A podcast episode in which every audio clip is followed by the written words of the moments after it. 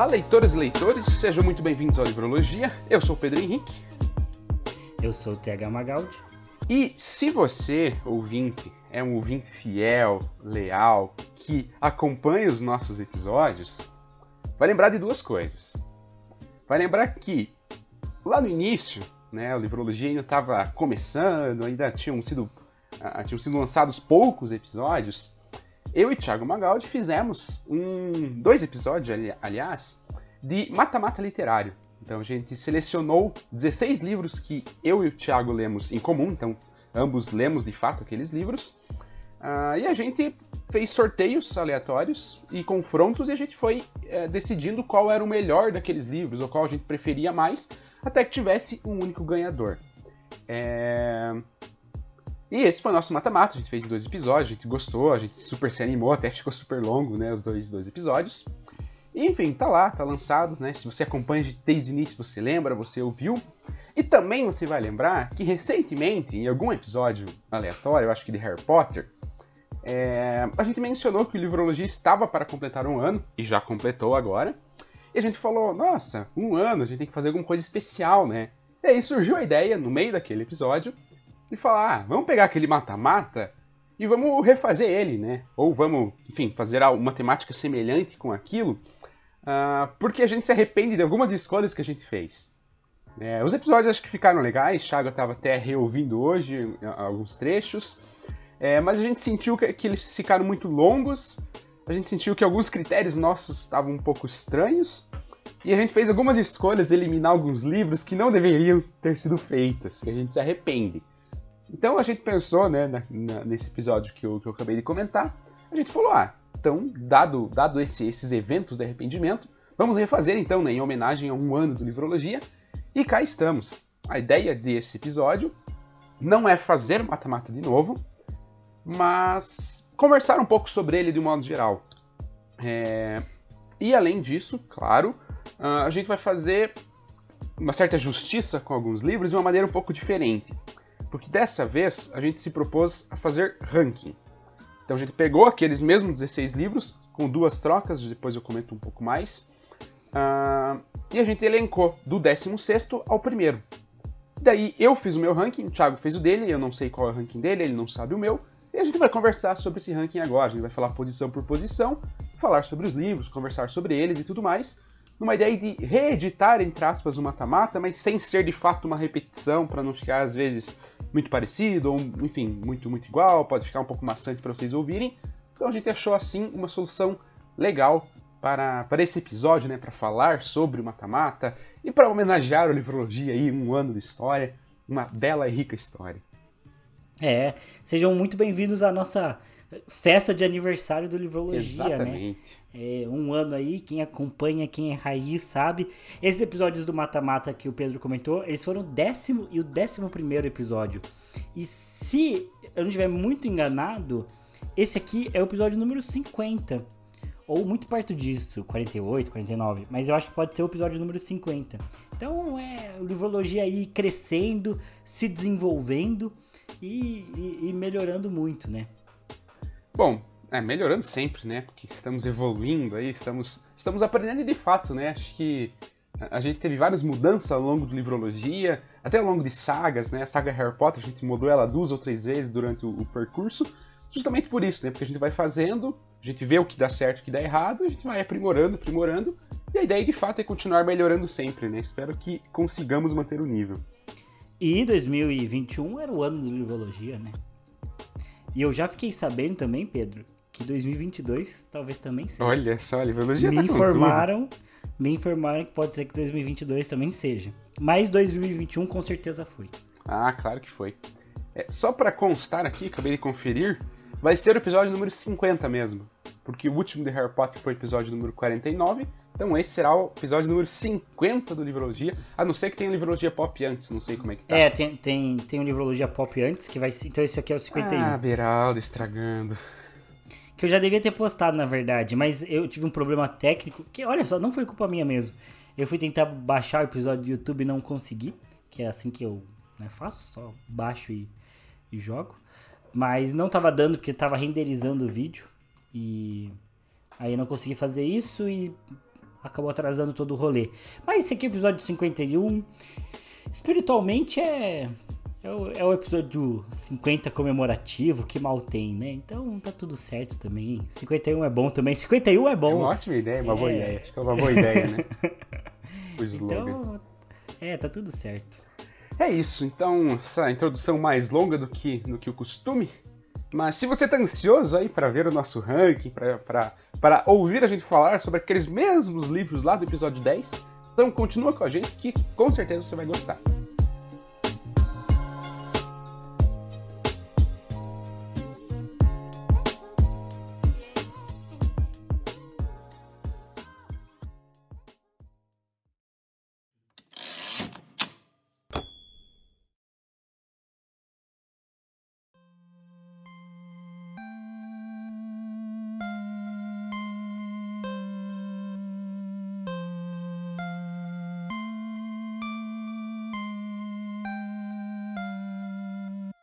Bom, só para, né, o Pedro já deu uma contextualizada, é, mas só para explicar, porque eu realmente estava reouvindo esses episódios, né? Então já fazia um tempo, né? De, desde que eu postei eles não tinha ouvido esse episódio. Eu vi, eu vi uma, uma, uma boa parte aí do, do, do Mata-Mata Parte 2, na verdade, porque, enfim, ficaram episódios muito longos. Cara, tem duas horas o episódio.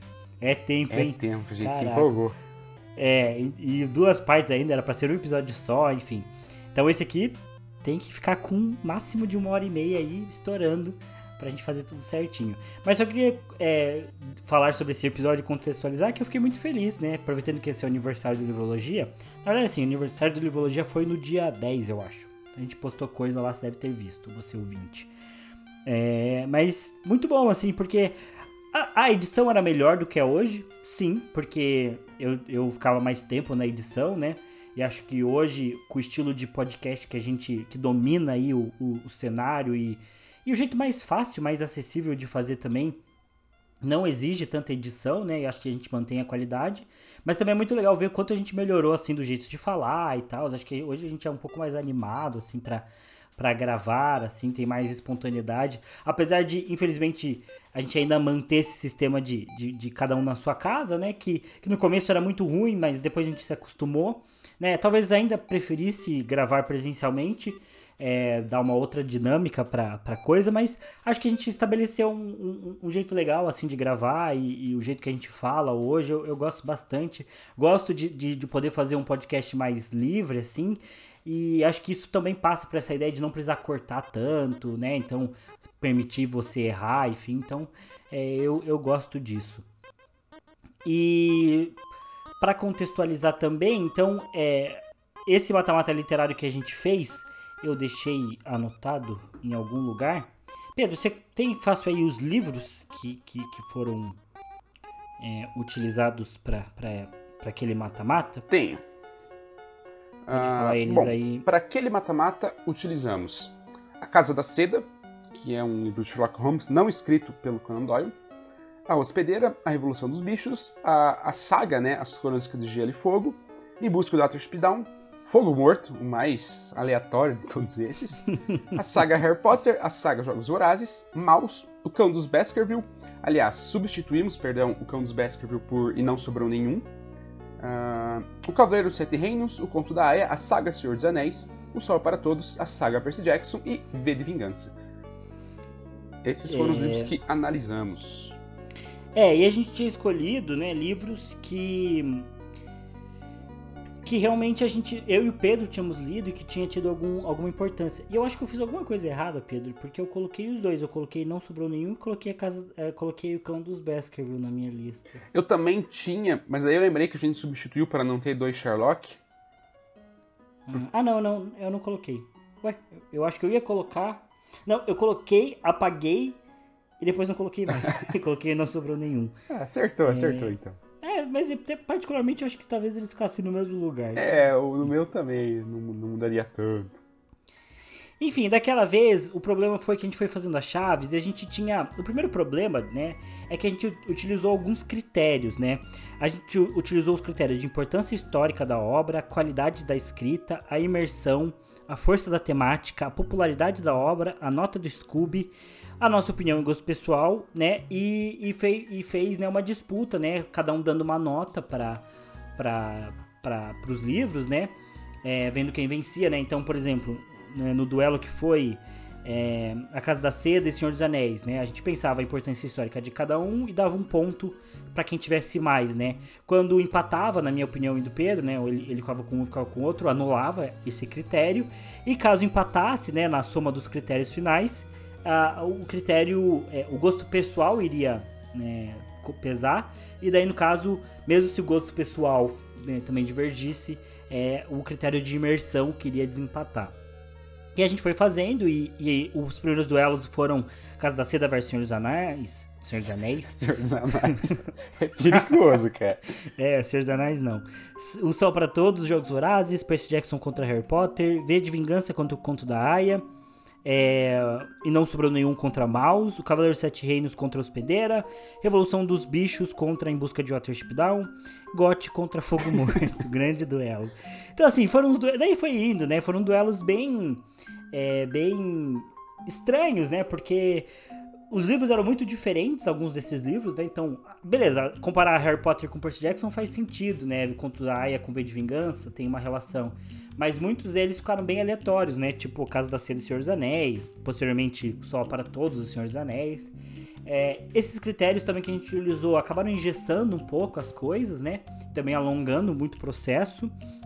E a gente cometeu algumas injustiças, como fazer e não sobrou nenhum passar no lugar na frente de mouse. Nossa, que é, coisa que é a gente se arrependeu muito. que eu já fiz na vida. Sim. E assim, também era, era a gente foi. É, uma vez que os, que os candidatos venciam uma etapa, a gente ia sorteando eles de novo. Ou, tinha uma chave. Primeiro foi sorteado, depois teve uma chave. É, um chaveamento. Não, eu, eu acho, que, eu acho que teve um chaveamento. É, acho que a gente é. fez o chaveamento a online. partir de um sorteio. É, um sorteio é. online, e a gente seguiu a chave como um evento esportivo qualquer. É, enfim, e aí não ficou tão bom. Quem venceu no final das contas foi. Harry Potter. Foi GOT, né? Não foi GOT? Não, foi Harry Potter na final contra GOT. Mas foi Harry. Ah, foi Harry Potter. É. Contra, contra GOT e tal. Então, enfim, não que seja injusto com Harry Potter, mas não foi um. Não foi tão. Os critérios engessados, algumas injustiças, Exato. algumas decisões polêmicas. É, enfim, acho que também a gente puxou. Eu, eu tava ouvindo hoje e uma das coisas que a gente usa como critério muitas vezes é o prêmio Pulitzer. A gente fala, tipo, ah, esse livro ganhou o prêmio Pulitzer. O que beleza, realmente o prêmio Pulitzer é talvez o segundo prêmio mais importante da literatura. Mas ele premia só obras inglesas, é, obras é, americanas, na verdade. Então, é, tipo, será que é um critério tão forte contra uma obra inglesa, né? E, e mesmo essa ideia de prêmios, né? A gente sabe que obras de, de, de, de, de ficção, né? Que não são livros é, né, mais autorais, tem muita dificuldade de ganhar esse tipo de prêmio. E, muito, e eles têm prêmios isso, né? Por exemplo, existe o prêmio Nebula, o prêmio Hugo, que são prêmios destinados à fantasia e ficção científica, que são muito fortes. O George Martin tem uma cota desses prêmios e tudo mais. Só que são prêmios também mais comuns, né? É, são várias categorias e tudo mais. Então, enfim, é, não foi o melhor da, da, da, dos ranqueamentos, né? Não, não foi melhor a competição mais justa. E para não refazer essa competição, como o Pedro já disse, hoje a gente decidiu fazer as coisas de um jeito mais calmo, né? Mas não mais lento, né? Mas mais calmo, mais centrado e fazer aí um, um ranking, né? Com essas obras e, e olhando para elas com calma e, indo da última até a primeira, né? Pra gente poder falar um pouco sobre por que, que a gente gosta mais ou menos dessa obra. Só que só tem, acho que, dois pontos, né? O primeiro que a gente tirou Fogo Morto e colocou a Cantiga dos Pássaros da Serpente, colocou essa obra é, nesse ranking aqui, né? Porque, enfim, ela faz parte da história do podcast, pro faz, bem ou pro mal. Faz. E a gente tirou também o Senhor dos Anéis, porque a gente não leu o Senhor dos Anéis. Eu não sei. Pequeno detalhe, a gente não leu o Senhor dos Anéis para fazer um mata-mata sobre ele. E detalhe, o Senhor dos Anéis chegou até a semifinal contra Harry Potter. A gente não leu. E a gente ainda avançou ele, olha só. Não, cara, o Senhor dos Anéis não chegou na final. Na semifinal, na semifinal. contra Harry Potter. Não chegou porque ele, ele caiu para só para todos. Eu hum, vi hoje. Olha só, verdade, verdade. Talvez ele tenha disputado um terceiro lugar, talvez. Não sei. Ah, não, porque daí ele teria que ter, ter ido pra semifinal. Não, mas ele caiu pro Só para Todos. Que eu lembro que você ficou muito surpreso, porque você achava. Eu achava que o Senhor dos Anéis ia ganhar pelos critérios que a gente utilizou. É, mas na verdade é, você achava que em imersão eu ia em Senhor dos Anéis e eu fui em Sol para Todos. E aí, por conta disso, foi, foi o que mais teve empate. Uhum. E aí, no final das contas, acabou que o Senhor dos Anéis venceu. Porque ficou tudo empatado, uhum. você votou no Sol para Todos no final na questão do gosto pessoal e eu também votei por conta do, do meu critério de uhum. imersão uhum. que eu tinha ficado Olha lá. só. Então, acabou passando, ah, foi bom. uma surpresa. Mas enfim, retiramos. Mas, mas a gente não tinha lido, Exato. sabe? Complicado. tipo, ah, eu já comecei a ler Senhor dos Anéis várias vezes, eu já li mais é uma grande parte de O Hobbit também, mas assim, eu acho que não sei por que a gente resolveu colocar, acho que talvez parecesse meio errado a gente falar de é, fazer um, um, ranking assim de não ter lido Senhor dos é, Anéis, a gente fala tanto de fantasia. Não lembro, não lembro. Enfim, Beraldamo. É, beraldar é um verbo que a gente usa bastante aqui quando a gente faz algo. É, algo com o selo Gustavo Beraldo de, de aprovação, de reprovação, beraldamos. Então, essa aí é uma atitude típica de beraldar. Essa é. é então, enfim. É, mas podemos fazer o nosso ranking agora. Não sei se tem algo a acrescentar não, só, ranking passado. Não sei se você chegou a comentar, acho que não. A gente se perdeu, entre aspas, nessa, nessa discussão. Mas no lugar do, do Senhor dos Anéis, a gente acrescentou 100 anos de solidão. Que ah, a é gente verdade. tinha tirado na época, porque a gente achou que ele ganharia e seria muito óbvio que ele venceria. Mas a gente acrescentou agora. Vamos ver se vai ser óbvio que ele ficou em primeiro ou não, né? Mas, enfim, essas foram as duas mudanças. Então, tiramos Fogo Morto para colocar a Cantiga, tiramos Senhor dos Anéis para colocar 100 anos de solidão. E então, já pra gente já começar, vamos, né? Vamos. Pedro, me diga aí, quem é. Pode começar tipo com você falando primeiro o seu top uhum. 15, daí eu começo falando meu, meu top 14 e a gente vai. Mas então comece, Pedro, dizendo quem é o seu top 15. E só pra explicar, 16, daí é. a. É 16? Uhum. Puta, então eu tô com alguma coisa errada. Porque eu tenho 15. Tiago. A não ser que eu tenha colocado uma coisa errada aqui. Ah, Thiago. Fala, fala, fala, fala de novo, gente. Isso aqui é a vida, a vida normal, ao vivo. Vou abrir. Fala, vou abrir. fala de, pra, eu, pra eu ir verificando. Fala. A Casa da Seda. Uhum. A Hospedeira. Uhum. A Revolução dos Bichos. Tá aqui. Gote. Tá aqui. Watership Down. Watership Down. Hum, achamos o danadinho. Uh, é. Ah, mas, mas tá bom, eu, eu, ele cabe, encaixa aqui. Ah, beleza então. Ao vivaço, sem tá. cortes. É, é, gente, contar não é o meu forte. E eu, eu deixei para fazer de última hora isso, tava aqui confuso, enfim. É, mas então diga, Pedro, quem é o seu décimo sexto? Bom, zero surpresas, porque não poderia ser outro que não seja a Cantiga dos Passos das Serpentes. Porque, enfim, eu não vou me alongar, porque a gente já tem uma saga de dois, três, talvez quatro episódios que a gente desceu o pau a todo momento na Cantiga dos Passos das Serpentes, que é um livro horroroso, especialmente quando comparado com a franquia original, né, com a, com a trilogia original de Jogos Vorazes.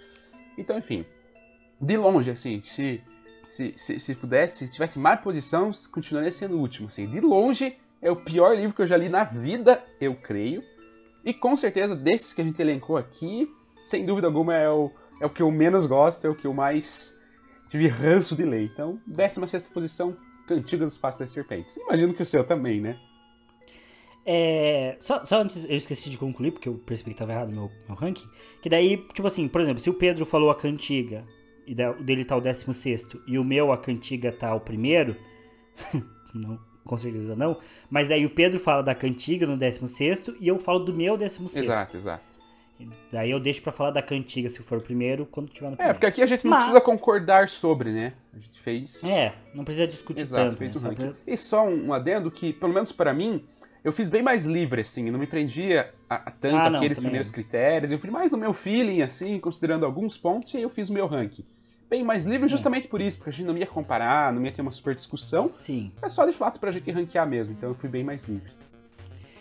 É, e, e o meu também é a cantiga. É, eu, pouco depois que a gente terminou de ler a cantiga e fez nossa análise final lá, é, eu vi um vídeo de uma menina falando, não vou falar o nome dela, mas ela é uma booktuber grande. É, O nome dela é Pan. é... é... enfim, mas ela. É, eu já segui ela por outros motivos, porque ela fazia sprint literário. É... Mas ela fez um. um ah, um review assim, lendo. Tipo, daí, basicamente assim, ela lia um pouco da cantiga, fazia um vídeo, lia um pouco, fazia um vídeo. E a conclusão dela é que o Cantiga dos Passos Serpentes é um livro muito maduro, muito mais maduro, inteligente do que Jogos Vorazes, do que a saga principal. Assim, ela cheirou droga. Ela usou alguma droga muito, muito forte que queimou o cérebro dela. Porque assim, não é possível, gente. Não, não tem comparação. Esse livro ele é terrível, ele é um, ele é um, ele é lamentável, ele é um, um descaso total e completo com a literatura. A Suzanne Collins, ela tava com cocô na cabeça também para fazer esse livro. Ele é muito ruim, ele é fraco, os personagens são fracos, a trama central é fraca, o desenvolvimento é fraco, as coisas são previsíveis e o que não é previsível é porque ela desce num nível tão merdeiro que você não esperava que alguém que fez uma história tão boa com Jogos Vorazes pudesse fazer isso. Então assim, a história é toda cagada, o desenvolvimento é terrível, ela é em top de um romance forçado que não faz sentido. Cara, chega a ser quase um, um, uma fanfic, porque me lembra muito as fanfic. A, a Lucy Greybird ser apaixonada pelo Snow é igual a Hermione ser apaixonada pelo Draco Malfoy. Não faz sentido nenhum, os dois são de mundos diferentes, têm propósitos diferentes, e, e, e aquilo que aconteceu no final do livro já devia ter acontecido nos primeiros cinco minutos de história. É uma história super longa, chata, sabe? Ah. É até difícil, assim, é, é lamentável. É lamentável. é lamentável. Acho que lamentável define bem o que é aquele livro, assim, é em nível bastante baixo do ponto de vista literário. Agora, eu não sei se é o pior livro que eu já, vi, já li na, na vida. Eu imagino que tenha livros. Porque eu não sei, realmente não sei assim. É, porque acho que tem muito livro ruim que eu esqueci. Mas talvez isso torne a cantiga ainda pior. Porque ela me traumatizou. Quando eu penso no pior livro que eu li, eu penso realmente na cantiga. Então talvez seja mesmo. Mas eu tenho uma dúvida, Pedro. Porque a gente tirou o Fogo Morto da lista. E quando a gente tinha tirado, eu achei que a gente tinha tirado para ficar 15 livros. Uhum. Certinho. É, eu não sei por que a gente tirou. Por que, qual foi o critério? Porque a gente acrescentou dois, né? A gente acrescentou Cem Anos de Solidão e acrescentou a Cantiga. Ah, mas por, por, que, que não poderia ter o Fogo Morto aqui? Porque, na minha opinião, o Fogo Morto é melhor que a Cantiga dos ah, Pássaros é? da Serpente. Ah, eu quis tirar só pra gente manter os 16, na verdade. Ah, tá. Ah, mas, mas então uma menção honrosa que eu, que eu diria que Fogo Morto... Talvez nesses, nesses, se fossem 17, o Fogo Morto seria o 16 que eu prefiro do que a é, eu cantiga. Prefiro. Eu colocaria ele até na frente de outros aqui. Talvez fosse quase meu top 10 Fogo Morto, mas. Mas é? enfim, a gente tirou. É que o Pedro, o Pedro tá muito cult recentemente. Dois anos pra cá, o Pedro transformou. Antes era a Cotar, Sarah J. Maas, E isso, assim. eu nunca cheguei nesse nível. Me orgulho, inclusive. Agora o Pedro tá cult. Tá lendo só Menino Ricardo, é, Gabriela Cravo Canela, livro sobre a história do futebol. É, é tá cult. Mas, enfim. É... Então, cantiga. Então, fechou? fechou? Tem mais algo nada, a xingar nada, a cantiga? Não, já xinguei o suficiente. Chega, né? É. Se você quer saber mais sobre a cantiga dos Pás das Serpentes, não veja o vídeo da Pan Gonçalves, porque. Tá errado, é, simplesmente. Tá errado. É, mentira, pode ver para título de comparação. Mas eu diria que o único jeito aceitável de se ler a cantiga dos Pássaros das Serpentes é ouvindo o Livrologia é junto. não, Pedro, é ouvindo livrologia junto. Porque daí você lê, você ouve livrologia e você desestressa, extravasa. Exato. É igual, por exemplo, o, o, tem um vídeo do Piuí que eles falam mal de um outro livro parecido, que é 50 Tons de Cinza. Mentira, não tem nada a ver, acho que é muito pior. É... Porque ainda assim a Cantiga dos Pássaros Serpentes tá ainda no mundo de Panem. Agora, o 50 Tons de Cinza é terrível também. Mas aí no 50 Tons de Cinza, é, eles, eles têm um vídeo falando dos filmes e eles detonam tanto filme que é muito prazeroso de ver eles detonando. Então, é um sentimento parecido de ouvir a gente falando da cantiga. Pode ser, a ser que você gosta da cantiga. Aí eu recomendo é, psicologia mesmo, você falar com alguém que faça psicologia. Agora, a minha 15 posição, é, né, desconsiderando a menção honrosa Fogo Morto, é o Conto da Aya. É, é sua também, uhum. Pedrão? É, o Gondai é um livro que eu basicamente não consegui terminar de ler. Eu sei que ele é um livro bom, ele é uma referência no Canadá, é uma referência para a literatura inglesa de uma forma geral, né, e de língua inglesa. Ele é um livro que tem uma série derivada dele que é uma série bem importante, bem impactante. Ele trata de temáticas muito relevantes. Mas é um livro que, para mim, ele começou muito bem. Primeiro, o prólogo desse livro eu acho muito bom. Muito bem escrito, ele começa de jeito muito legal. Mas depois eu acho que ele fica muito maçante, porque é um livro de poucos acontecimentos. Eu também não assisti a série, mas eu tenho quase certeza de que a série enche um monte de coisa. Porque a série tem um monte de temporada, e eu já vi alguns trailers e tem muita ação. e eu acho que o livro não tem essa quantidade absurda de ação. Então, por mais que o livro tenha uma proposta muito boa e eu reconheça a, a importância desse livro, né, pensando na temática que ele aborda e no jeito que ele aborda essa temática, é, para mim ele foi muito difícil de ler. E, e, eu concordo muito com o que disse a, a namorada do Pedro, a Mari, é, de que talvez seja porque esse livro não é pra gente mesmo, né? Ele, fala muito do sofrimento feminino, né, no mundo de opressão, coisas com que as mulheres se identificam diariamente e eu e o Pedro, por sermos homens, e no meu caso posso falar por mim mesmo, realmente acho que isso faz muito sentido. É, eu não consigo me ver na história e como a história vai passando de uma forma muito lenta, o livro acabou ficando muito maçante para mim. Então, por isso que ele está aqui na 15ª posição. É, para mim também, e, e, o critério que usei foi justamente esse. Eu não terminei de ler. Ah, então não tinha como um livro que eu não terminei de ler porque eu não queria, porque eu não estava gostando, não tinha como eu ranquear ele melhor. Eu ainda ranqueio ele melhor do que a Cantiga, porque a Cantiga desce num nível deplorável. É, e tem o fato do Conto da Aya, é, eu só coloquei porque, em gosto pessoal, para mim foi uma leitura ruim. Mas a, a, a gente reconhece o, o, que o Thiago falou agora, eu concordo plenamente, né? É um livro que tem uma, uma importância, um impacto bem grande, ele fala de uma temática extremamente importante, é, ele tem qualidade da escrita, ele é um livro bem escrito, então ele tem inúmeros pontos de, de um livro que realmente é muito bom. O ponto é que realmente eu não consegui gostar dele, eu não consegui me identificar e tudo mais. Enfim, o que a Mari falou uh, faz bastante sentido, né? Acho que, acho que a mulher que vai ler, ela vai sentir mais porque ela, enfim, vai, vai reparar que provavelmente ela já foi oprimida de formas parecidas ou iguais, dependendo da situação, em vários momentos da vida, né? É uma coisa que eu e o Thiago acabamos não passando, né? Então, acho que tem esse aspecto para a gente olhar e achar meio chato, porque o livro é mais parado, Enquanto que, enfim, se você olha de outra perspectiva, mesmo sendo parado, se você consegue se identificar com aqueles dramas, com aquelas situações, enfim, vai ser um livro melhor, né? Mas o meu critério é esse, nada contra de fato o livro, reconheço a qualidade dele, mas como eu não terminei de ler porque eu não gostei, aí não tem como eu ranquear ele mais alto mesmo, né? Daí é a minha 15 posição. É, e só para comentar que é, a Margaret Atwood é tudo que a Suzanne Collins queria ser nesse livro da Cantiga, né? Ela mirou na, na Margaret Atwood e. Sei Acertou lá. na Sarah J. Maas. Na Sarah J. Maas. Nada contra a Sarah J. Maas, só o fato dela escrever livros. É, exato.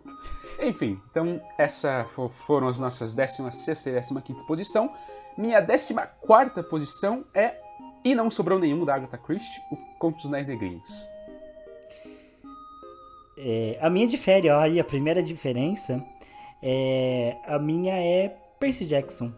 Olha só, ranqueou, eu ranquei alto Percy Jackson. Fale aí, por que, que E Não Sobrou Nenhum está na sua 14 Bom, porque... Ah, ah, quando eu li ele, eu tinha gostado bastante. Ah, porque ele tem uma imersão legal, ele é um livro é, é interessante, a ideia do, das pessoas irem sumindo junto com os bonequinhos, os poemas e tal, era muito legal. Mas aí, com o passar do tempo, eu fui pensando no livro, pensando e pensando, e eu acho que hoje, se eu fosse ler, eu ia gostar bem pouco, assim.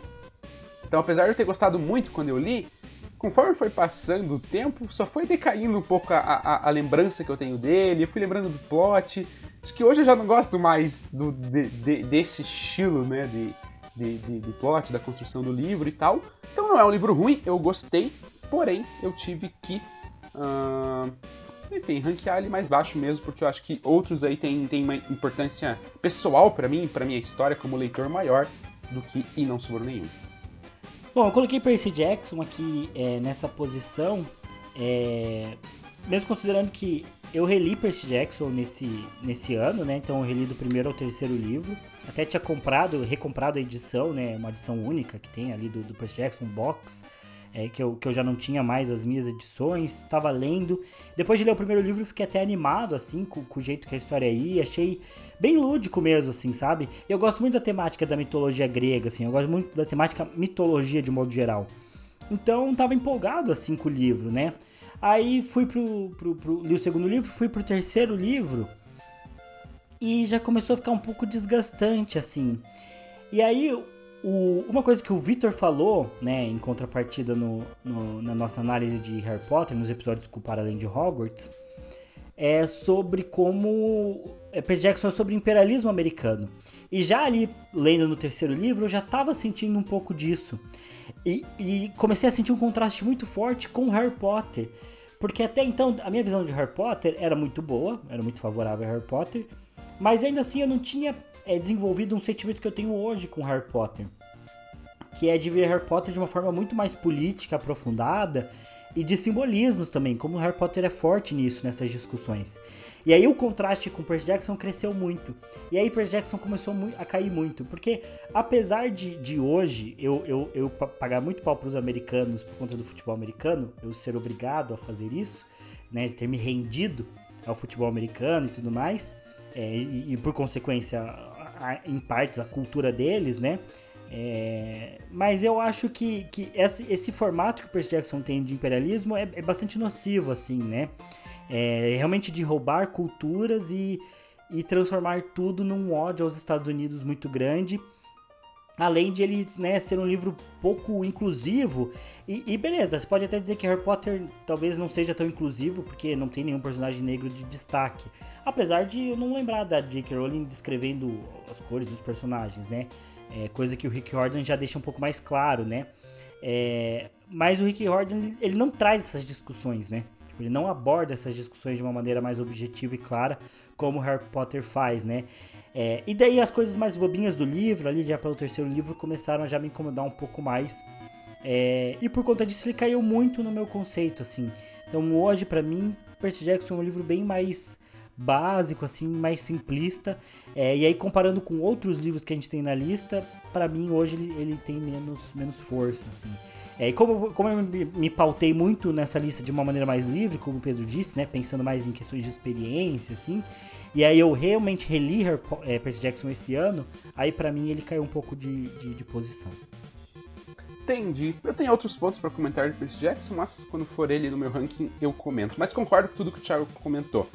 É, não, não, não discordo de nada e por mais que eu tenha ranqueado ele mais alto, não foi porque, ah, eu discordo desses pontos do Thiago, eu acho que ele é bom mesmo. Não. É por questões mais pessoais, mas enfim, chegando lá eu comento. Uh, sua 13 terceira posição agora, Thiago Magaldi. V de Vingança. É, livro aí do senhor HQ, do senhor Alan Moore. Coloquei em 13 terceiro. Olha sua? só, meu 13 terceiro é A Casa da Seda.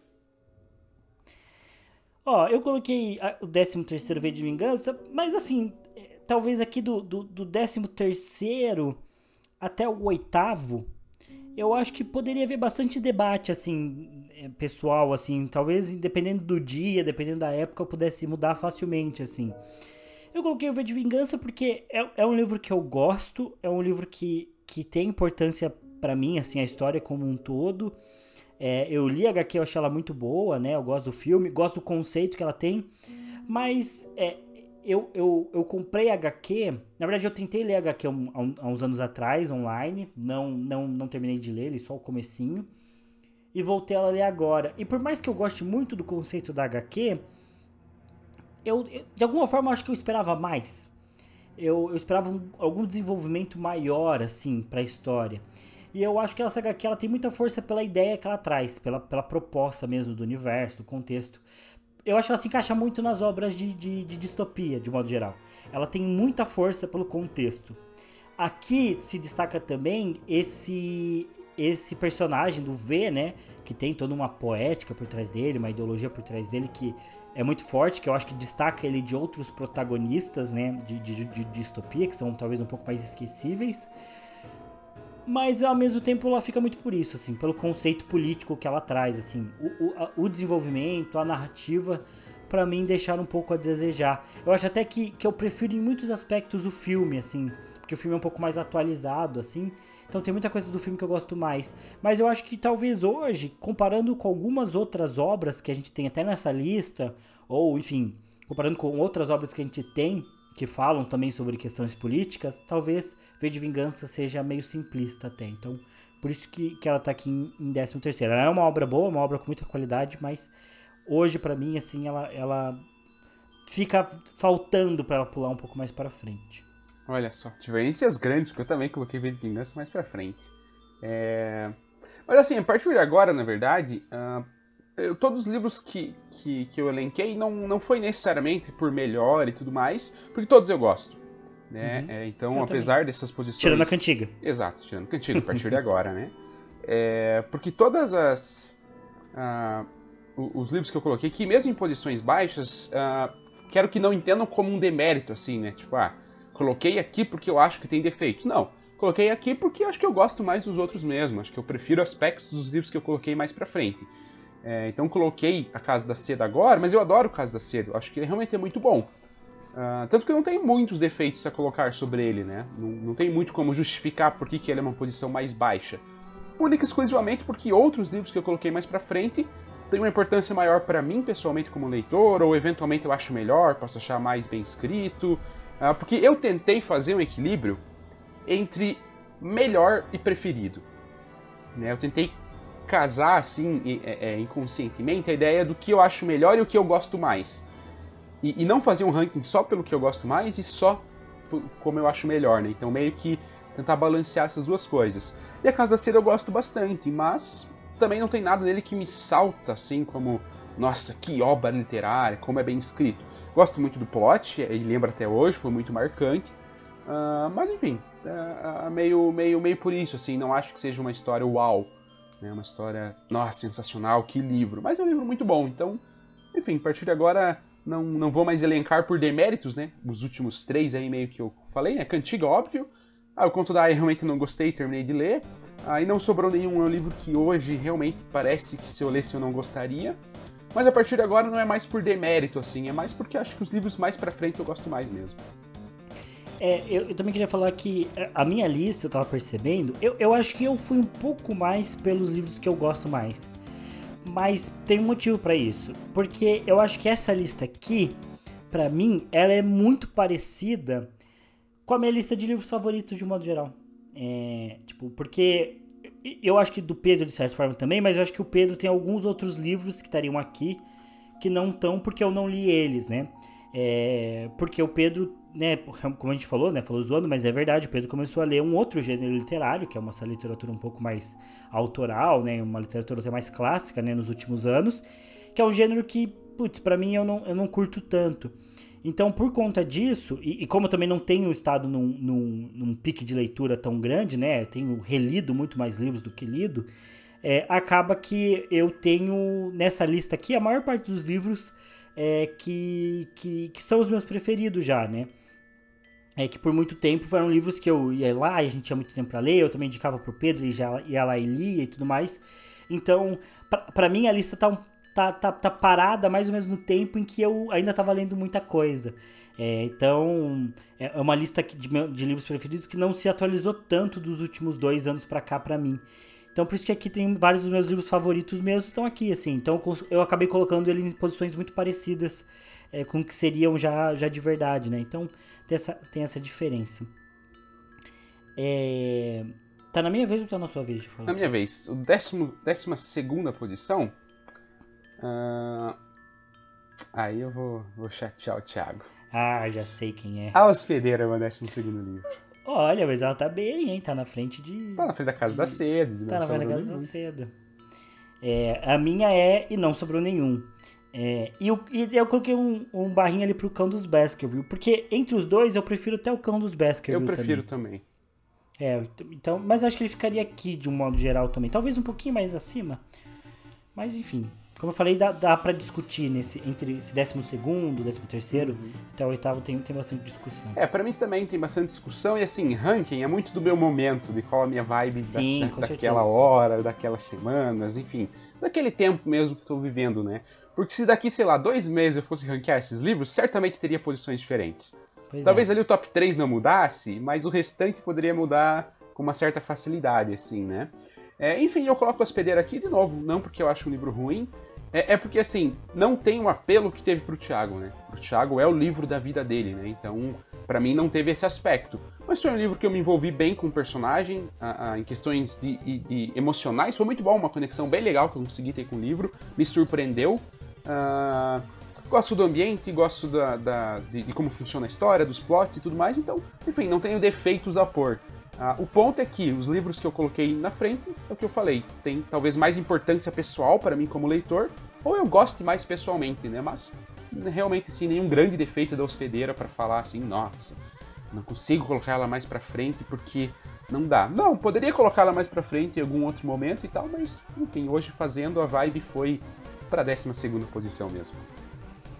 Eu coloquei é, e não sobrou nenhum porque eu reouvi também, tem na Storytel inclusive, caso vocês queiram aí ouvir, uma narração boa. É, mas realmente, assim, o livro acabou se tornando um pouco mais fraco do que eu estava esperando, assim. É, realmente é um livro que, que tá nessa posição um pouco por demérito, assim, realmente, porque era um livro que eu tinha uma visão muito, muito boa dele e acabou decaindo um pouco porque eu achei algumas coisas do plot meio meio tosquinhas, assim, não, não, não é um livro mais tão interessante quanto quanto era na época que eu li, porque na época que eu li foi muito surpreendente. E esse é o grande livro da Agatha Christie, é o livro mais vendido, um dos livros mais vendidos. A Agatha Christie é a segunda autora mais vendida de todos os tempos, e esse livro é o carro-chefe dela, então é um livro bom. Mas é, é, eu acho que o, a questão do, da época tem um peso. É, se esse livro fosse escrito de uma forma bem, bem feita hoje, talvez ele tivesse um, uma melhora. Inclusive tem uma minissérie da BBC, que é a do, do, do, né, do Não Sobrou Nenhum, e ele, e ele se passa na época em que se passou o livro, mas ele tem algumas questões atualizadas. E eu achei a, a minissérie bem boa, então ela vale a pena. E aí, só para comentar aqui, O Cão dos Baskerville já é um livro que eu colocava como pior do que Não Sobrou Nenhum, ou no, no caso, Não Sobrou Nenhum melhor. Mas eu acho que hoje, na minha visão, o Cão dos Baskerville estaria até um pouquinho mais para frente, porque ele é talvez o principal livro de mistério que eu tenha lido, assim, porque ele tem clima, ele tem uma ambientação e ele funciona melhor a trama dele. Acho que esse é o problema de Não Sobrou Nenhum. Você vê alguns acontecimentos da trama se decorrerem e você fica. aquela coisa de você questionar o personagem e falar, puta, mas por que você não faz essa outra coisa, sabe? E os personagens têm algumas decisões que tem muito a ver com a época em que eles viveram. Então ficam datadas. Acho que já o Cão dos Baskerville, já, já, já, o, a trama dele já é muito mais, sei lá, é, em, em, marketing a gente chama de evergreen. É, que são coisas que duram para sempre, né? Sempre verde. É, não é sazonal, assim. Então, a trama continua atual, a trama do, do Cão dos Baskerville. Poderia acontecer de alguma forma, algumas adaptações ainda hoje. Uh, bom, e a minha décima primeira? Exato. Décima, décima, décima primeira. primeira posição é A Revolução dos Bichos. Hum, olha só. É, do George Orwell. É, qual que é a sua, Pedrão? A minha é Percy Jackson. Percy Jackson? Olha só. É, ah, não tá tão longe então, Percy Jackson, do meu. É... Bom, eu coloquei a Revolução dos Bichos. Aqui não tem nenhum demérito e tem o um ponto de que faz muito tempo que eu li. Eu li a Revolução dos Bichos no meu nono ano. Olha então, só, antes de bastante, conhecer o Pedro. Bastante tempo. Se eu e o Thiago é... já temos sete anos de amizade, então foi. Sim. Faz uns nove anos que o Thiago leu o livro. É, faz nove anos, quase dez anos, né? É, então faz muito tempo que eu li esse livro e não reli ele depois. Ele foi um livro muito marcante para mim. Acho que de um modo geral é minha distopia favorita, tanto que tá na frente de outras distopias aqui. Tirando uma que é mais ou menos distopia. Um, e, e, ele é muito bom, muito lúdico, gosto do jeito que ele trabalha o plot. E, e, eu não tenho nada a reclamar, assim. Acho que se ele. Se, ele se eu tivesse lido ele mais recentemente, poderia estar mais uhum. na frente, mas uhum.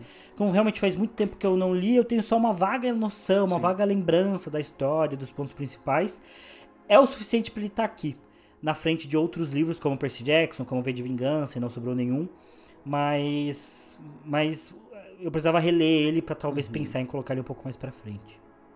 É, eu coloquei, coloquei Percy Jackson aqui.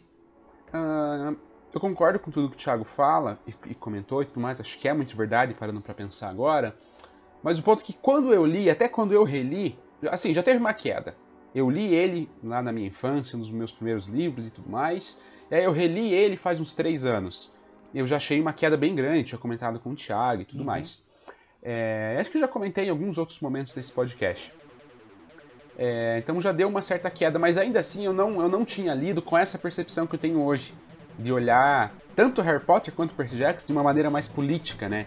E ver que Harry Potter é muito político, por aquela conversa que a gente teve com o Victor, e ver que Percy Jackson falha muito, pode ser até muito nocivo nessas, nessas próprias questões, nesse, nesse imperialismo norte-americano que o Thiago trouxe e tudo mais. É, mas ele, ele tá um pouco mais à frente, quase aí encabeçando o top 10, né? Quase na décima posição. Uh, muito porque foi extremamente importante para minha formação como leitor. Tem, assim, uma importância enorme mesmo, assim, Percy Jackson, para eu ser o leitor que eu sou hoje, né? É, e claro, é, é, é, ruim olhar livros nessa ideia, né? Ah, o livro é um degrau para me levar para ler um livro, um livro melhor. Não é nesse sentido. É no sentido que realmente, assim, me fez querer ler, me fez pegar gosto pela literatura. Então tem esse, esse impacto e é por isso que eu coloquei ele um pouco mais, mais para frente. E quando eu li, eu gostei. Né? Apesar da segunda vez não tanto, mas a primeira vez eu gostei muito. Eu realmente queria muito ir para o acampamento meio sangue, eu gostava da ideia e tudo mais. Então, realmente, uma imers... foi uma imersão muito, muito, muito grande né, é, é, é para mim. Então, eu ainda guardo com certo carinho. Né? Então, justificando aí uma posição mais elevada do que, do que a qualidade dele merece, talvez. Porque acho que eu, os livros atrás que eu coloquei são melhores, digamos assim, que Percy Jackson. Mas tem esse, esse aspecto pessoal para mim que, que me fez colocar ele com um carinho um pouco mais na frente aí. Só para comentar que, realmente, o Percy Jackson foi um dos livros com mais imersão que eu li, pensando na primeira vez. É, realmente também foi muito forte para mim. É, mas eu acho que é uma coisa que já não se repetiu na segunda vez. Já é uma grande diferença com, com Harry Potter, Sim, assim. É, mas enfim, só para comentar isso, que também é. para mim, quando eu li a primeira vez, foi muito, foi muito forte. É, para mim, os dois são o contrário. Que Percy Jackson só decaiu conforme foi passando o tempo e eu li outra vez. E Harry Potter, as três vezes, foi uma melhor que a outra. A Sim. segunda foi melhor que a primeira e essa agora tá sendo melhor que a segunda. E consequentemente é. melhor que a primeira. Então, Harry Potter de fato merece o lugar que eu coloquei ele lá bem pra frente. É, mas, sem muitos spoilers, minha próxima, agora a décima posição, então iniciando aí meu top 10 livros e sagas. Uh, também uma certa decepção pro Thiago Magaldi, porque coloco as Crônicas de Gelo e Fogo, coloco Ai, aí tá baixo. Na, na décima posição. Uh, e, e, assim, pelo ponto, é, aí é, realmente esse foi meu argumento. Porque faz bastante tempo que eu li, né? Então eu li ali 2012 para 2013, então aí vai fechar né, é, é, oito anos basicamente que eu li. E eu também não consegui terminar de ler a saga, porque o quarto livro ele é realmente bem difícil. Né? Maçante, né? maçante. Até o Thiago, Thiago concorda que o quarto livro ele é meio, meio puxado, assim. Então, na Cara, época. Gente, só pra contar que tem gente que adora esse quarto livro, eu acho impensável, assim. É, eu me sinto confortável porque o Thiago, que é super fã de GOT, e ele fala que quarto livro é, é chatinho, então, ok. E, e, assim, até a discussão que eu já tive com o Thiago e tal, é, é, eu não li na época certa, né? Porque GOT é por uma idade um pouco mais avançada do que 11, 12, 13 anos ali, né? É... Então, enfim, a partir de então eu não li mais. Eu quero muito ler, eu gostaria de ter lido esse ano, mas putz, não tive tempo. Ano que vem acho que não vou ter tempo também. É, mas assim, eu realmente quero reler porque eu sei que eu vou apreciar a obra. Eu sei que ela é muito boa, o George. Martin escreve muito bem. Eu sei que hoje eu vou ler e vou ter uma experiência muito boa com Game of Thrones.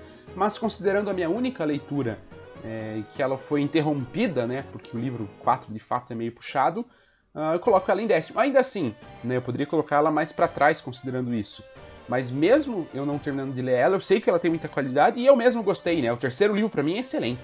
Eu lembro que eu gostei muito do terceiro livro, porque tem o Casamento Vermelho, tem todas as questões. Nossa, para mim na época, cara, foi um choque para todo mundo que, que acompanhou a série ou leu o livro. Certamente o Casamento Vermelho é um marco bem uhum. impactante, né? E eu lembro que, nossa, na época para mim também e tal. A luta do Montanha com. com. A Víbora do Deserto, esqueci o nome dele. Oberyn Martel. Oberyn Martel, exato. Também, nossa, eu fiquei muito decepcionado, fiquei revoltado, assim, que ah, era, o cara podia ter ganho e não ganhou. É, enfim, então tem, tem, tem uma boa qualidade da obra, mesmo na época que eu li ela já tinha. Então, enfim, cabe aí no meu, no meu top 10, com, com bastante carinho. Bom, eu, eu queria falar que enquanto a gente foi conversando, eu fui fazendo algumas alterações no, no meus rankings. Aqui tá a primeira. Eu mudei meu top 9 com meu top 10. E agora, meu top 10 ficou com a Casa da Seda. É, a Casa da Seda. Ah, é, é um livro que eu também preciso reler. Faz muito tempo que eu li também. É, quando, quando que você leu, Pedro? Você lembra? 2014, no primeiro ano da nossa amizade. É, eu li antes do Pedro. Então, eu li, li há mais tempo, assim, né? Talvez tenha sido 2014 também, mas faz muito tempo que eu li. É, então, eu também preciso reler para saber se eu vou voltar a gostar do livro, se eu não vou. Mas quando eu li, foi um livro bem impactante, assim. É, eu sempre fui um cara que gostei muito do Sherlock Holmes. Talvez Sherlock Holmes é, tenha sido meu primeiro personagem assim, a gostar muito junto com o Batman. É, eu lembro que eu gostava muito do Sherlock Holmes, eu é, já tinha comprado o livro dele, né? O, o, livro mais antigo que eu tenho é do Sherlock Holmes. É, mas eu lembro que eu comprei e não consegui ler e tal, porque eu não entendia muito bem. Então, realmente bem novinho, eu já comecei a querer ler Sherlock Holmes. E eu sempre gostei muito do Cão dos Baskerville, sempre gostei muito dos contos. Mas quando eu li A Casa da Seda, eu fiquei muito impressionado. Porque realmente era uma visão assim muito muito melhor do Sherlock Holmes, assim, uma história completa, com, com plots, com reviravoltas. Então, assim, com certeza é um livro que eu precisava reler, porque ele é muito bom, ele tem um clima muito bom. É, mas assim, ele tá aqui também para representar os livros de mistério nesse top 10, assim, sabe? Porque porque porque eu acho que para minha construção como leitor também é bem importante esse gênero de livro, o Sherlock Holmes como um todo. Então acho que é justo ele estar tá aqui. Eu acho que é um livro que, assim como o Cão dos Baskerville, talvez não, não conseguisse passar do top 10, assim. Acho que são livros que não têm força é, de temática, de Sim. importância, de imersão para passar do meu top 10, do, do, do, da décima posição. Mas aqui tá justo, assim, sabe? Eles representam bastante coisa para mim como um todo, hum. é um personagem forte. E foi um livro muito marcante, assim. Acho até pra minha, pra minha amizade com o Pedro, né? Acho que foi bem importante a gente gostar de Sherlock Holmes também, então é, é algo bem legal, por isso que ele está aqui. E aí, indo pra minha nona posição, que eu troquei com a décima, né? Mas indo pra nona posição, que eu acho que é mais justo, é Maus. É a história de um sobrevivente. É... Qual que é a sua, Pedrão? A minha nona posição é V de Vingança. V de Vingança. É, Mouse é, é, um livro que foi uma surpresa, assim. Eu, eu fui ler assim meio despretensioso. É o livro favoritíssimo aí da minha mulher. É... E, enfim, é um livro muito bom, cheio de qualidade, lúdico, contando a história de um jeito extremamente inusitado e criativo, contando uma história super pesada. É a melhor história de Holocausto que eu já vi. E se você pensar que é um, é um dos temas mais explorados, se não mais explorado pelo cinema até hoje é, da Segunda Guerra, isso é, um, é uma coisa relevante, né? Então é um livro muito bom. Ele traz discussões, ele traz temáticas, ele tem é força de uma narrativa. É... Mas assim, é um livro que. Uh... eu acho que eu não consegui ficar tão envolvido emocionalmente nele quanto, por exemplo, a Milena ficou lendo, assim.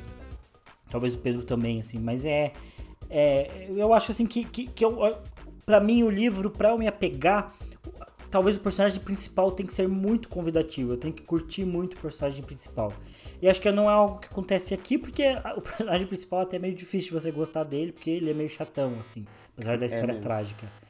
É, isso é discutido no livro, inclusive, tem um momento. Mas eu acho que por isso, assim, sabe? Eu não me apeguei. Até até acho que se eu fosse pegar histórias gerais de Holocausto, tem um, tem um livro de Holocausto que eu li chamado A Guerra de Clara, e não tá aqui porque o Pedro não leu, mas talvez eu ranqueasse ele na frente do, do Mouse. A Guerra de Clara é um livro de ficção, assim, mas eu lembro que é um livro que emocionalmente me marcou muito, assim. Talvez no quesito de imersão de história de Segunda Guerra tenha sido o livro que eu mais fiquei imerso, então eu colocaria na frente, por exemplo. É, mas é isso, assim, é um, é um livro muito bom, uma história muito bom, muito uhum. lúdico, muito criativo mas também acho que eu não conseguiria avançar ele além da nona posição. É, bom, coloquei ele mais pra frente, mas comento depois. Uh, e V de Vingança eu coloquei agora porque, para mim, né, ao contrário do Thiago, que é, parece que esperava mais do livro, eu particularmente esperava menos quando eu peguei para ler.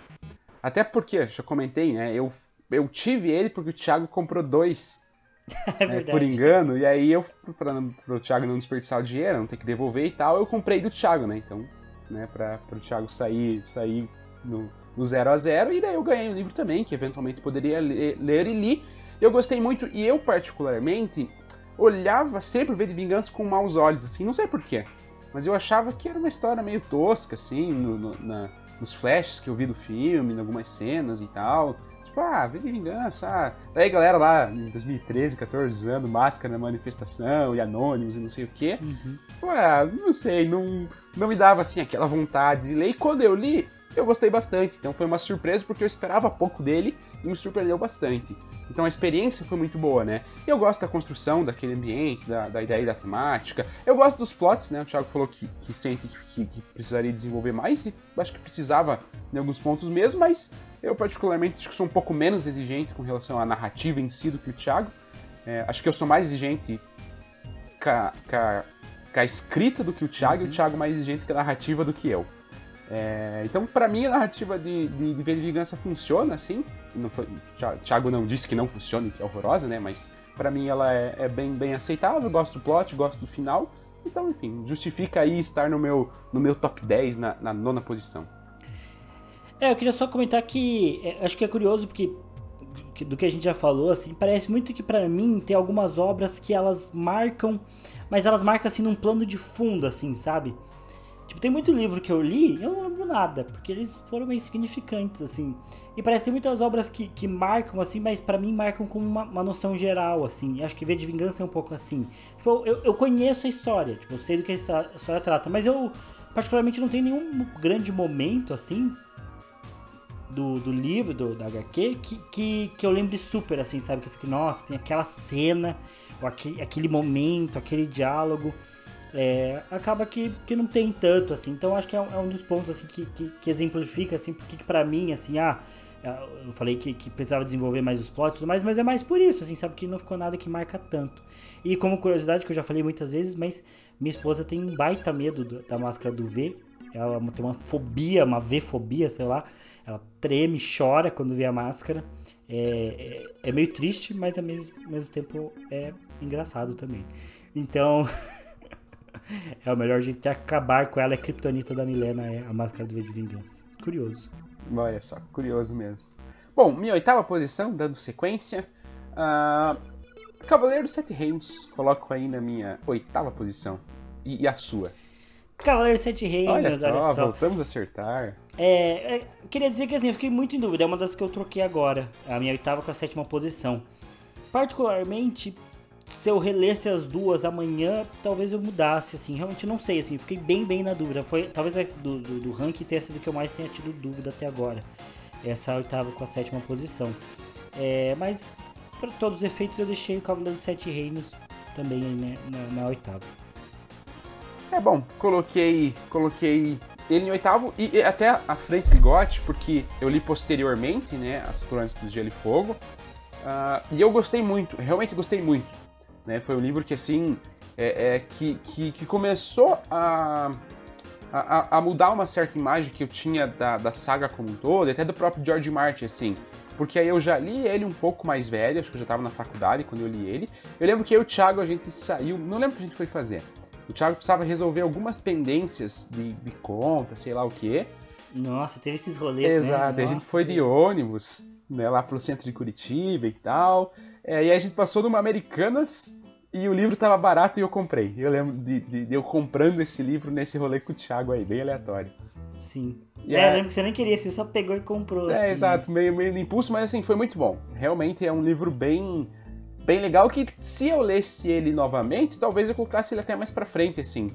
Porque ele é dividido em três histórias, as três são muito boas, o desenvolvimento dos personagens são muito bons, a coerência do George Martin, a escrita dele, né, o George Martin, é, é, em geral, né, a gente vê os grandes escritores com qualidade literária, né, escrevendo mais para obras autorais, né, é, mas o George Martin, cara, ele escreve tão bem quanto vários autores super renomados, porque, enfim, ele tem uma qualidade de escrita, uma, uma, uma poética ali no que, ele, no que ele escreve, que é muito boa.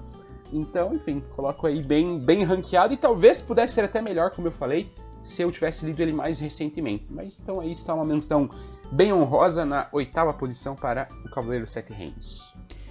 É, é, eu queria comentar, e aí já, já rapidamente, só para comparar, comentando minha, minha sétima posição, até que seria minha vez, que é Em Busca de Watership Down. É, é, são dois livros que, que eles entram um pouco nisso, que se eu comparar eles com os livros que vêm da sexta posição em diante, eles são livros que têm essa questão de terem cenas menos marcantes, assim. São livros que eles inteiros são bons para mim, mas eu, eu não consigo destacar tantos momentos específicos deles que me marcaram. Tipo, a história como todo me marcou, o livro como todo me marcou, mas eu não consigo puxar um momento específico desse livro que seja muito marcante. Acho que dos outros seis livros na frente eu consigo. E até talvez Cavaleiro dos Sete Reinos eu consiga destacar um pouco mais do que, do que o do que em busca de Watership Down, pelas cenas de batalha e tudo mais que eu lembro muito, né? Tem uma cantiga do Carvalho e Ferro, Carvalho e Ferro, guarde-me bem, senão estarei morto no inferno também que o Duck conta, é, o desenvolvimento do mundo do, do George Martin, para mim, é sempre maravilhoso. Então, Isso já faz valer muito a pena, assim, gosto realmente disso tudo no, na obra. Mas aí eu acho que o que pesou pro Watership Down ficar na frente é a qualidade mesmo da, da, do desenvolvimento, a criatividade, eu acho que tem um pouco mais ali é, do jeito que ele trabalha a história do que o Cavaleiro Sete Reinos, apesar do Cavaleiro Sete Reinos ser muito bom. Mas é isso, assim, é um livro que eu, que eu gostei muito, é um livro bem bom. É, vale muito a pena, porque como são três contos, é muito fácil de ler. Eu acho ele. Se você já conhece, já assistiu a série de GOT, já conhece um pouco da história de GOT, ele é uma ótima introdução ao, ao mundo de GOT, porque ele é realmente muito bom, assim. A história do Duck é muito legal, ela tem relação com a história de GOT, só que uma relação mais indireta, com o tempo que você vai percebendo as coisas. É muito legal. O universo de George Martin é, é muito bom também. Mas, já comentando da minha sétima posição, que é Em Busca de Watership Down. É, eu coloquei ele em sétimo porque, como eu falei, ele é um livro que eu não consigo destacar tantos momentos assim que são super marcantes. Mas, é, e, e acho até que, olhando desses livros, do, do, sete em diante, é o livro mais recente que eu li do, é, né, pela primeira vez. É, e ele foi um livro com impacto muito legal, assim, também foi bem inesperado. Inclusive, ele tem uma citação de George Martin na capa dele, para te incentivar a comprar. É uma fantasia sombria, que eu não tinha tido muito contato, tem uma proposta completamente diferente. E ele é um livro muito bom, do começo ao fim, assim, sabe? É uma história de coelhos, mas que, que tem um desenvolvimento totalmente adulto e, e, e, e com várias temáticas e uma cultura própria dos coelhos. Para mim, aqui, é, acho que talvez o Watership não pudesse estar um pouquinho na frente de alguns outros livros, porque ele é uma obra-prima, cara. Porque ele, eu, eu não tenho, consigo comparar ele com nenhum outro livro, assim, diretamente. Tipo, que livro que é igual em Busca do Watership Down, sabe? Ele tem uma proposta completamente única, assim, e eu acho que ele consegue transitar de faixa etária, assim, de uma forma muito louca. É, eu acho que é, pra, pra, mim ele só tá na sétima posição porque ele falta talvez esse grande momento, assim, do livro, sabe? Algo que tenha marcado especificamente, assim, que eu acho que os outros livros têm. Mas, mas ele é um livro muito bom. Eu realmente não tenho defeitos para colocar em busca de outro não. É, eu acho excelente também, tanto que coloquei um pouco mais pra frente. Mas a minha sétima posição foi Jogos Vorazes. É... E assim, considerando a saga como um todo, né? É... E assim, como eu falei, é muito de fase, né? Talvez. É, é, um tempo atrás, com certeza eu coloquei Jogos Vorazes na frente, porque eu tinha. Eu, eu, eu li ele no início da pandemia, né? Então é bem recente a minha primeira leitura de Jogos Vorazes e tal. Então eu poderia colocar ele mais pra frente, mas hoje acabei colocando ele na sétima, de novo, não, não por demérito. O ponto é que os, os, os próximos seis livros, de fato, assim, eu acho que eu prefiro do que Jogos Vorazes, especialmente considerando a saga. Porque eu gosto muito do primeiro livro, uh, é o que eu mais gosto da saga, é o primeiro livro. Aí vem o terceiro e vem o segundo. É, mas para mim, assim, do quanto eu gostei, do quanto eu fui imerso, tem uma diferença relativamente grande do primeiro para os outros, assim. Especialmente na imersão, não tô falando de qualidade, porque o terceiro em qualidade é muito bom, aí aprofunda inúmeras questões políticas, que aí sim são aprofundadas, né? Suzanne Collins não, minha crítica de Passos das Serpentes. É... Enfim, mas considerando a saga como um todo, se fosse só o primeiro livro, acho que ele estaria mais ranqueado. Mas a saga como um todo fica em sétimo, mas também não, não é uma, uma posição ruim, não. Então, minha sétima posição, Jogos Vorazes, porque também, né, é, é extremamente político, extremamente social, é, é, os plots são bons, os personagens são bem desenvolvidos, não, não tem defeito assim. É o que eu comentei, porque para mim, os próximos livros têm um, eu tenho um apreço maior. Mas, assim, zero defeitos mesmo em Jogos Vorazes. Eu acho muito, muito bom mesmo. É a sua sexta agora também. Bom, minha sexta já emendando. Uh... Revolução dos Bichos, que o Thiago colocou um pouco mais para cima. É, e eu li ela, ela um pouco mais velho. Foi, ela é importante porque foi o meu, meu início aí das distopias, né? É, foi a primeira que eu li, aí eu conheci Horror, aí eu conheci 1984, que é um dos meus livros preferidos de todos, assim, acho ele realmente muito bom. Então tem esse aspecto legal. E, e, e assim como em Música do Watership Down, que dá pra ver que, que eu coloquei ainda na frente, né? É, eu acho que o fato de você conseguir transitar de, de faixas etárias muito distantes é muito é, é, uma capacidade muito legal do livro que eu uhum. que eu uhum. valorizo porque a Revolução dos Bichos você pode tranquilamente ler quando você é criança porque ele é muito lúdico eles são os porquinhos ali conversando e tal e você pode ler muito mais velho porque você vai perceber que ele é extremamente político até porque ele faz uma referência a questões bastante reais né ele não é tanto uma distopia no sentido, sei lá, 1984, que é um mundo que não existe. Não existe uma sociedade igual àquela. Mas é, é, a Revolução dos Bichos está tratando de uma crítica direta à União Soviética e como que foram deturpados os valores e tudo mais, que é até uma coisa mais palpável, digamos assim, né?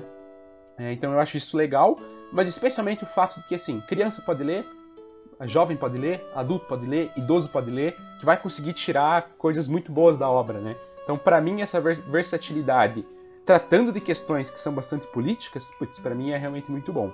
E que várias outras das obras que eu ainda não, não citei, né, como Dr. Hospital, Harry Potter, também tem, né? Acho que também são histórias que têm um público, público, uh, público-alvo bastante grande que eu, eu particularmente valorizo, né? Então, Aí por isso a, a, a sexta posição é uma posição boa, né, para a Revolução dos Bichos. Bom, a, a minha sexta posição é O Céu é para Todos. É...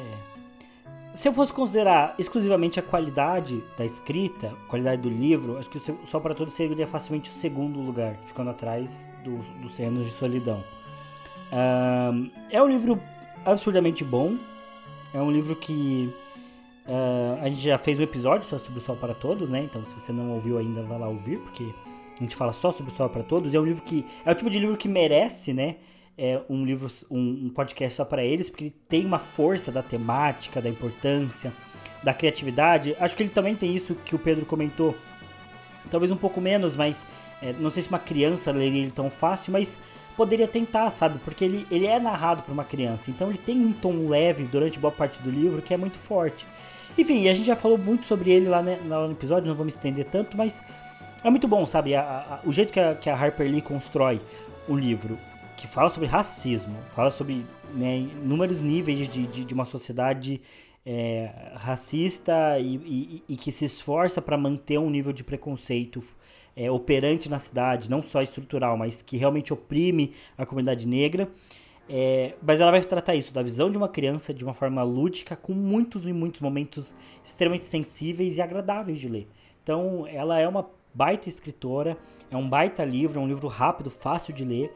É, como, como, eu mencionei, crianças poderiam tentar ler ele. Tem, ele tem vários aspectos surpreendentes. Ele já tem isso que eu comentei de ter cenas e diálogos que para mim foram muito marcantes. É, então, por isso que ele tá aqui na sexta posição. E, e a partir da, da quinta, para mim, já começa a pesar muito a imersão mesmo do livro e, e alguns aspectos pessoais, assim, da, da, da minha importância pessoal para os livros. É, mas por isso que, que o Sol para Todos é, tá em sexto e você pode ir lá no episódio sobre ele, que é um episódio recente. Que inclusive eu acho que é no episódio do Sol para Todos que a gente comenta sobre hum, gravar um ser, especial. Então, então pode ser bem válido. É, eu tenho que falar meu quinto? Exato. Agora? Então, já entrando aí no top 5. Inclusive, o, Sol, o Para Todos estava no quinto lugar. E aí eu troquei ele pro sexto. E coloquei em quinto lugar Jogos Vorazes. É, eu gosto muito de Jogos Vorazes. É, acho que a Cantiga dos Passos das Serpentes até manchou um pouquinho a minha visão de Jogos Vorazes. É, mas assim, é um livro que, que eu acho que é uma das. É um livro que prova de uma maneira bem clara que a literatura, literatura especulativa, de ficção, pode tratar de uma maneira sensata de questões sociais. Acho que o filme até esconde isso um pouquinho, porque essas coisas não ficam óbvias no filme e o filme fica um, um pouco mais adolescente. Mas é muito claro como o livro consegue trabalhar essas questões sociais essas pautas sociais de uma forma é, bastante aprofundada até, né? Tem muitos momentos e muitos acontecimentos é, que estão que se desenrolam e desenvolvem a partir disso. E uma coisa que esse livro tem é que ele desenvolve e trabalha, digamos assim, o, o sofrimento de várias formas que eu acho que outras obras às vezes não conseguem trabalhar, né? Tanto o sofrimento da miséria, da fome, o sofrimento da opressão, do silêncio é, o sofrimento físico, o sofrimento do luto. É, esse livro ele consegue ser muito aprofundado em muitas temáticas, assim. Acho que se tirasse o, o, o, o, triângulo amoroso dele, que ainda assim eu acho que de todos os livros que eu já li é o melhor triângulo amoroso, que é o que mais faz sentido pro, pros livros, porque a Katniss não tá nem aí pro nenhum dos dois, de uma Na forma prática, é romântica. É isso mesmo. É, é, eu acho que é um livro completamente sério, assim, sabe? Eu não, não vejo o que, que esse livro tem de bobo, assim, sabe? Ele, ele tem inúmeros níveis de, de crítica social e ele realmente é muito bom. Então, por isso que para mim ele tá em quinto lugar. E, ah, só pra comentar que para mim ele tem, junto ali com 100 anos de solidão, mas 100 anos de solidão é apelo também. Mas ele tem para mim o melhor final da literatura. Meu final favorito de todos os livros, eu acho que hoje é o do, o do A Esperança, do terceiro livro. É, eu realmente gosto muito do jeito que ele acaba, assim, dos últimos momentos. Para mim é o, é o, melhor final da, da literatura. É, que eu, dos livros que eu já li, né? Claro que eu não li todos os livros e não li muitos bons livros, eu deixei de ler, então falo só por experiência mesmo. É um excelente final mesmo. Melhor que Harry dando o nome de Severo pro filho. Ah, nossa. Mas senhora. tudo bem. Uh, a minha quinta posição, então, é iniciando, abrindo meu top 5, é Mouse. Uh, Thiago já comentou e tudo que ele, que ele, que ele falou é, uh, é, é, bem isso mesmo, né? Por ser uma história que consegue ser lúdica, tratar de um tema extremamente pesado. Outra história também, né? Que uma criança pode ler e alguém mais velho pode ler, porque é uma história em quadrinho, ali, ó, ó, ó, os animais e tudo mais. Então tem esse aspecto lúdico que é muito bom. O fato de ser uma história real dá um peso legal também. Então, enfim, para mim realmente ter uma HQ com, com a qualidade que tem mouse é, é, algo que eu valorizo bastante. Então, enfim, aí abre o meu, o meu, o meu top 5. Aí eu fiz justiça, coloquei. Uh, Helena vai ficar feliz. Coloquei os 10 negrinhos, né? E não sobrou nenhum lá em 14. E coloquei aqui no meu top 5 mouse, abrindo a quinta posição. Ah, só pra comentar um negócio, que às vezes a gente chama e não sobrou nenhum de, de O Conto dos Dez Negrinhos, porque esse era o primeiro título que ele teve. É. Que é um título completamente racista, Sim. que não faz sentido colocarem porque o nome do livro em inglês é In There Unknown. É, é, literalmente é, e não sobrou nenhum. É, mas eles colocaram esse título racista, mas quando eu fui ler a primeira vez, é, eu acho que se ele não tinha esse título, tava muito, muito evidente ainda nesse título. E ele é um título que é fácil de, de lembrar, né? Sim. O Conto dos Alegrias. Então por isso que às vezes a gente, a gente se confunde. Só para é. evitar cancelamentos. Exato. Não, é. Que bom que tocou nesse assunto, até porque eu já tinha planejado falar isso, acabei esquecendo. Mas na edição que o Thiago tem, tem até esse título. Ele tem os dois, ele tem Não Sobrou Nenhum e ele tem Contos Nés Negrinhos. Uhum. É, e acho que o destaque é maior pro, pro Contos Nés Negrinhos, né? Acaba ficando e ficou na cabeça, então a gente fala meio no automático. Mas, de fato, né, não, não, de, de, de, longe, né, não, não é um bom título, não, não deveria ser, ser mais propagado, né? Mas enfim. Ah, já vou puxar para minha quarta, que sou eu que falo. Isso mesmo. Minha quarta é Em Busca do Atterspdown. Uh, porque é o que o Thiago comentou, acho que ele, ele é um livro que não tem defeito. Ele é um grande exemplo dessa de que você pode ler com qualquer idade. Inclusive, ele foi escrito para a filha do autor. O autor uhum. escreveu para a filha dele enquanto contava, foi criando a história, foi contando a história e depois escreveu o livro, né? É, então foi uma história contada por uma criança, só que é de uma complexidade, uma maturidade muito grande. Porque tem inúmeros confrontos que são muito legais, ah, não confrontos físicos, né, mas de decisão e tudo mais, enfim, né, é complicações que eles, que eles têm que superar, é, embates que eles têm, discussões que eles têm, uh, né, é valores né, de, de amizade, lealdade e tudo mais. Putz, para mim realmente o livro ele é bem profundo em inúmeros aspectos. Tem até a própria mitologia dentro da história que eu gosto bastante, é um aspecto que me chamava bastante atenção, né? A mitologia dos coelhos. É, então, enfim, para mim é realmente um livro que eu gosto muito, assim. E que eu acho que ele é muito bom mesmo. Acho que ele tem uma escrita boa, é, né? De, de, de, longe, assim, não é um livro mal escrito. É... E eu gosto da temática, eu gosto do conceito, é bastante original, assim, são poucos livros parecidos. Eu, particularmente, não conheço um livro muito parecido com Busca da Touchdown. A, a, a edição é lindíssima, esqueci a editora agora, mas é belíssima a capa. Então, enfim, esse foi só um aspecto extra, né? não considerei a capa para colocar ele no em, em, quarto lugar, mas enfim. Então aí está em Busca do Atrospidal, um dos meus livros preferidos de todos. Inclusive, se for no meu Instagram, no meu top 10, em Busca do Atrospidal ele está bem, bem ranqueado, sim. Bom, a minha quarta posição é As Crônicas de Gelo e Fogo. É... Eu também não tenho muito defeito assim para colocar, tirando o quarto livro. É, é, que assim, o George Martin tá escrevendo um épico. É, é, ele é um escritor que, que demora, ele se diz um escritor jardineiro, ele demora para escrever, ele reescreve muito. E ele desenvolve muitos personagens e ele dá muito peso para esse desenvolvimento a longo prazo das coisas. É um livro tem muitos momentos introspectivos e muitos diálogos, a força dos diálogos é muito grande. É um livro que tem cenas muito violentas e cenas muito gráficas de, de, de sexo, de morte e tudo mais. Mas é um livro que ele é pautado por uma história extremamente complexa e bem escrita. E que talvez para mim seja a mais complexa que tem, assim, sabe? O trabalho que o George Martin tem feito desde os anos 90 até aqui para descrever é, é muito preciso, sabe? É, tem mais de mil personagens com nome. Com, com, com, nome, com identidade dentro das Crônicas de Gelo e Fogo. É muita coisa. É muito, muito, muita coisa. E, e tudo se conecta, tem pouquíssimas brechas, pouquíssimos defeitos é, que você encontra na história assim de falar, putz, isso aqui não faz sentido.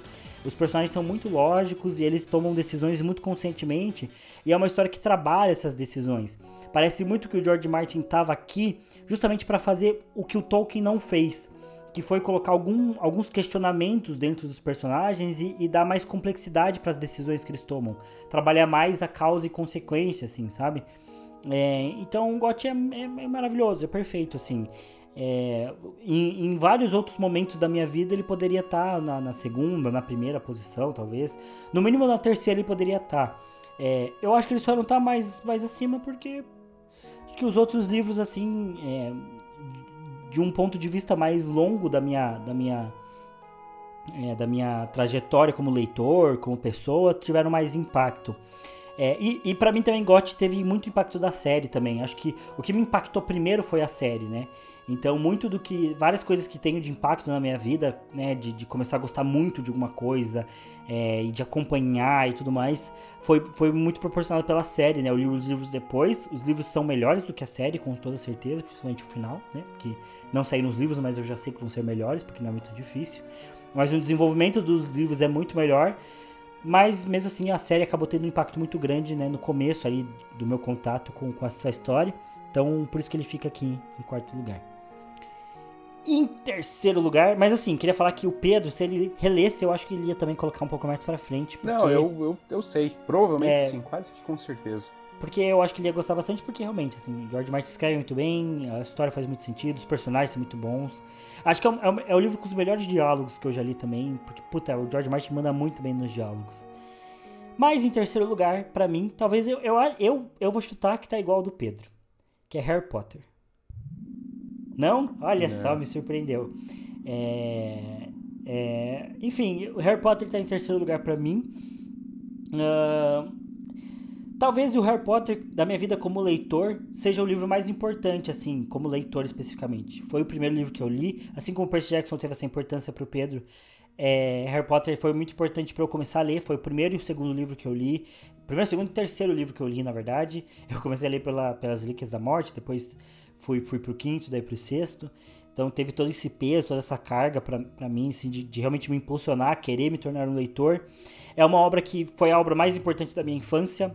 Tá comigo, eu tenho memória de Harry Potter desde os dos, dos 7, 6, 7 anos. É, então foi, foi muito marcante. Eu, eu sempre volto para Harry Potter. Eu me distancio, me distancio e volto para Harry Potter. Toda vez que eu volto, parece que fica melhor, parece que me marca mais, tem mais força. Essa leitura coletiva que a gente está fazendo, para mim, é a melhor experiência que eu estou tendo com Harry Potter também, de, de, de, de, perceber a profundidade política, a complexidade política de temas que Harry Potter tem. Para mim, o cenário brasileiro é muito parecido com o cenário de Harry Potter em muitos níveis, isso intensifica as coisas. O Harry da literatura é, é o personagem que eu mais me identifico e eu sempre comento que não é pelas qualidades do Harry, porque muitos eu não tenho, mas principalmente pelos defeitos e os questionamentos que o Harry faz sobre alguns pontos. Eu acho que eu sou bem parecido assim. É, e isso foi muito importante para eu gostar, assim. Foi numa segunda. Foi numa releitura de Harry Potter que eu percebi isso, fez eu gostar mais da obra. Harry Potter é fantástico, é, é o campeão em imersão. É, Tipo, toda vez eu tenho 23 anos e eu ainda quero ir para Hogwarts do meu jeito quando eu tinha 7. Eu ainda me pego pensando em como seriam as coisas com a magia. É, putz, é, Harry Potter é maravilhoso, assim. É, não tenho palavras para descrever. É realmente muito bom. Bom, minha terceira posição, já comento um pouco mais de Harry Potter, mas a minha terceira posição é O Sol para Todos, é... E assim, eu não vou, realmente assim, eu não vou me alongar quase que nada, porque a gente tem um episódio sobre isso, o Thiago já falou sobre ele hoje, e eu concordo que a gente elogiou muito ele é... no episódio que a gente fez só sobre ele, o Thiago elogiou muito ele, eu concordo com todos os elogios. E de novo, é um livro que tem essa capacidade de ser lido por várias faixas etárias, porque ele, ele enfim, ele é versátil a esse ponto e ele trata temáticas extremamente sérias, de uma maneira muito pontual, muito sensível, com um tato muito, muito grande da, da, da, da autora. Inclusive, é um ponto que eu elogio lá no, no episódio. Se você não ouviu, vá ouvir, que realmente está muito bom. Uh, e aí, a minha segunda posição é Harry Potter. Então agora eu comento um pouco mais de Harry Potter. Que assim, é, é a, a, conversa que a gente teve com o Victor e com, com a Vanessa foi muito importante para eu olhar. Eu já tinha essa noção, eu e o Thiago a gente já conversava sobre as questões políticas, sobre o que Harry Potter tratava, mas depois daquela conversa, putz, aumentou ainda mais porque eu percebi vários pontos que eu ainda não tinha percebido. É, não que, ah, eu gostei mais da história, então agora, porque eu gosto mais, eu tô elogiando mais. Não. Porque de fato eu percebi pontos que eu ainda não tinha percebido, da, da, da grandeza que é alguns aspectos uh, uh, políticos de Harry Potter que são legais, né, de, de como se parece, aí também tem isso, né? Quando eu li antes, eu não estava em governo Bolsonaro, hoje eu tô. então, aí você já começa a ver muita identificação. É, então, enfim, Harry Potter é, é, fantástico, assim, é o campeão de imersão, é, assim, individualmente, os livros não tem nenhum que super me salta. O sétimo é o meu preferido, mas sei lá, no top 10 da vida, eu acho que não entraria como livro. Mas a saga, ela entra bem, bem colocada no meu top 10 da vida mesmo. Né? Eu não coloquei ela no Instagram porque eu tava falando de livros específicos. Mas pensando na saga, putz, é, é, para mim é excelente, assim. É, realmente Harry Potter tem uma qualidade impressionante e segue me impressionando. Porque eu li uma vez, é o que eu falei, eu li uma vez foi bom, eu li uma segunda vez foi ótimo, e agora eu tô, tô lendo e tá sendo, cara, realmente muito, muito bom mesmo, assim, no nível que eu tô me surpreendendo, né, de quanto eu tô gostando, e quanto é, é, é bom e quanto tem aspectos legais. É, enfim, Harry Potter de fato é, é, é, é, é mágico mesmo, né, então tá aí a, a justíssima segunda colocação. Pro Thiago agora eu não sei se ele colocou 100 anos ou o hospedeiro. Vamos ver. Segundo lugar, eu coloquei 100 anos de solidão. Imaginei, imaginei. Justo. 100 anos de solidão é, poderia ser a primeiro se eu realmente desse mais peso aqui nesse caso para qualidade. Gabriel Garcia Marques é o melhor autor dessa lista, disparadamente. É, ele é, para mim, a personificação da alta literatura. É, para mim é, é ele no céu, é Deus no céu, Gabriel Garcia Marques na terra. É, é difícil descrever Senhor de Solidão. É, é a história de uma família que vive 100 anos ali em Macondo é, e, e, e, passa por, por, por uma certa solidão conceitual, né, espiritual, ideológica que existe ali. É, mas é um livro que eu acho que é perfeito, assim. É, talvez dessa lista ele com certeza é o melhor livro em qualidade. Talvez seja o único livro perfeito, perfeito dessa lista, né? Eu acho que se procurar eu consigo achar algum defeito para Harry Potter. De solidão não tem. Até pro primeiro da lista eu consigo achar defeito. De dizer é, problemas, né? Então, enfim, até a minha próxima vez. Então, dá pra comentar que o primeiro da lista é a hospedeira, né? É, e pra hospedeira eu, eu, eu, consigo pensar em números defeitos.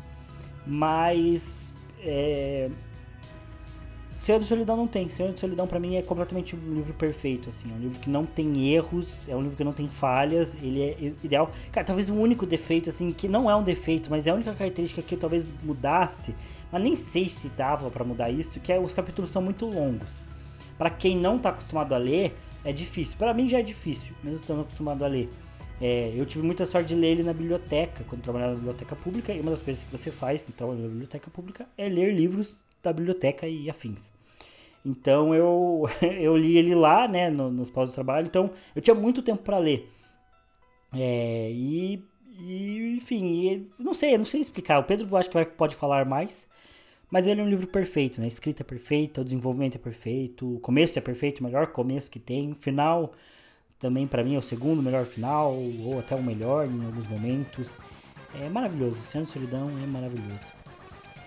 E o primeiro lugar para mim é a hospedeira. É, é que, putz, eu acho que a hospedeira falha muito em vários critérios, assim, acho que a Stephanie Meyer não é a melhor autora daqui, acho que ela fica atrás do, do George Martin, do Gabo, da, da, da J.K. Rowling, talvez. Não, talvez ela escreva um pouquinho melhor que a J.K. Rowling. É, a, a Stephanie Meyer tem muitos defeitos dentro da hospedeira, ela não consegue de, deixar de lado o romance que domina a obra e, e que é prejudicial à obra porque acaba tirando o foco de, de temáticas mais importantes. Ela poderia explorar melhor o universo que ela criou, enfim, talvez ter alguns desenvolvimentos ali que poderiam ser um pouco melhorados. Para mim, o maior defeito da obra é o romance, acho que ele, ele, ele, ele ganha, especialmente ele tira foco quando não precisava, e ele ganha muito peso quando também poderiam outras coisas ter mais peso, assim.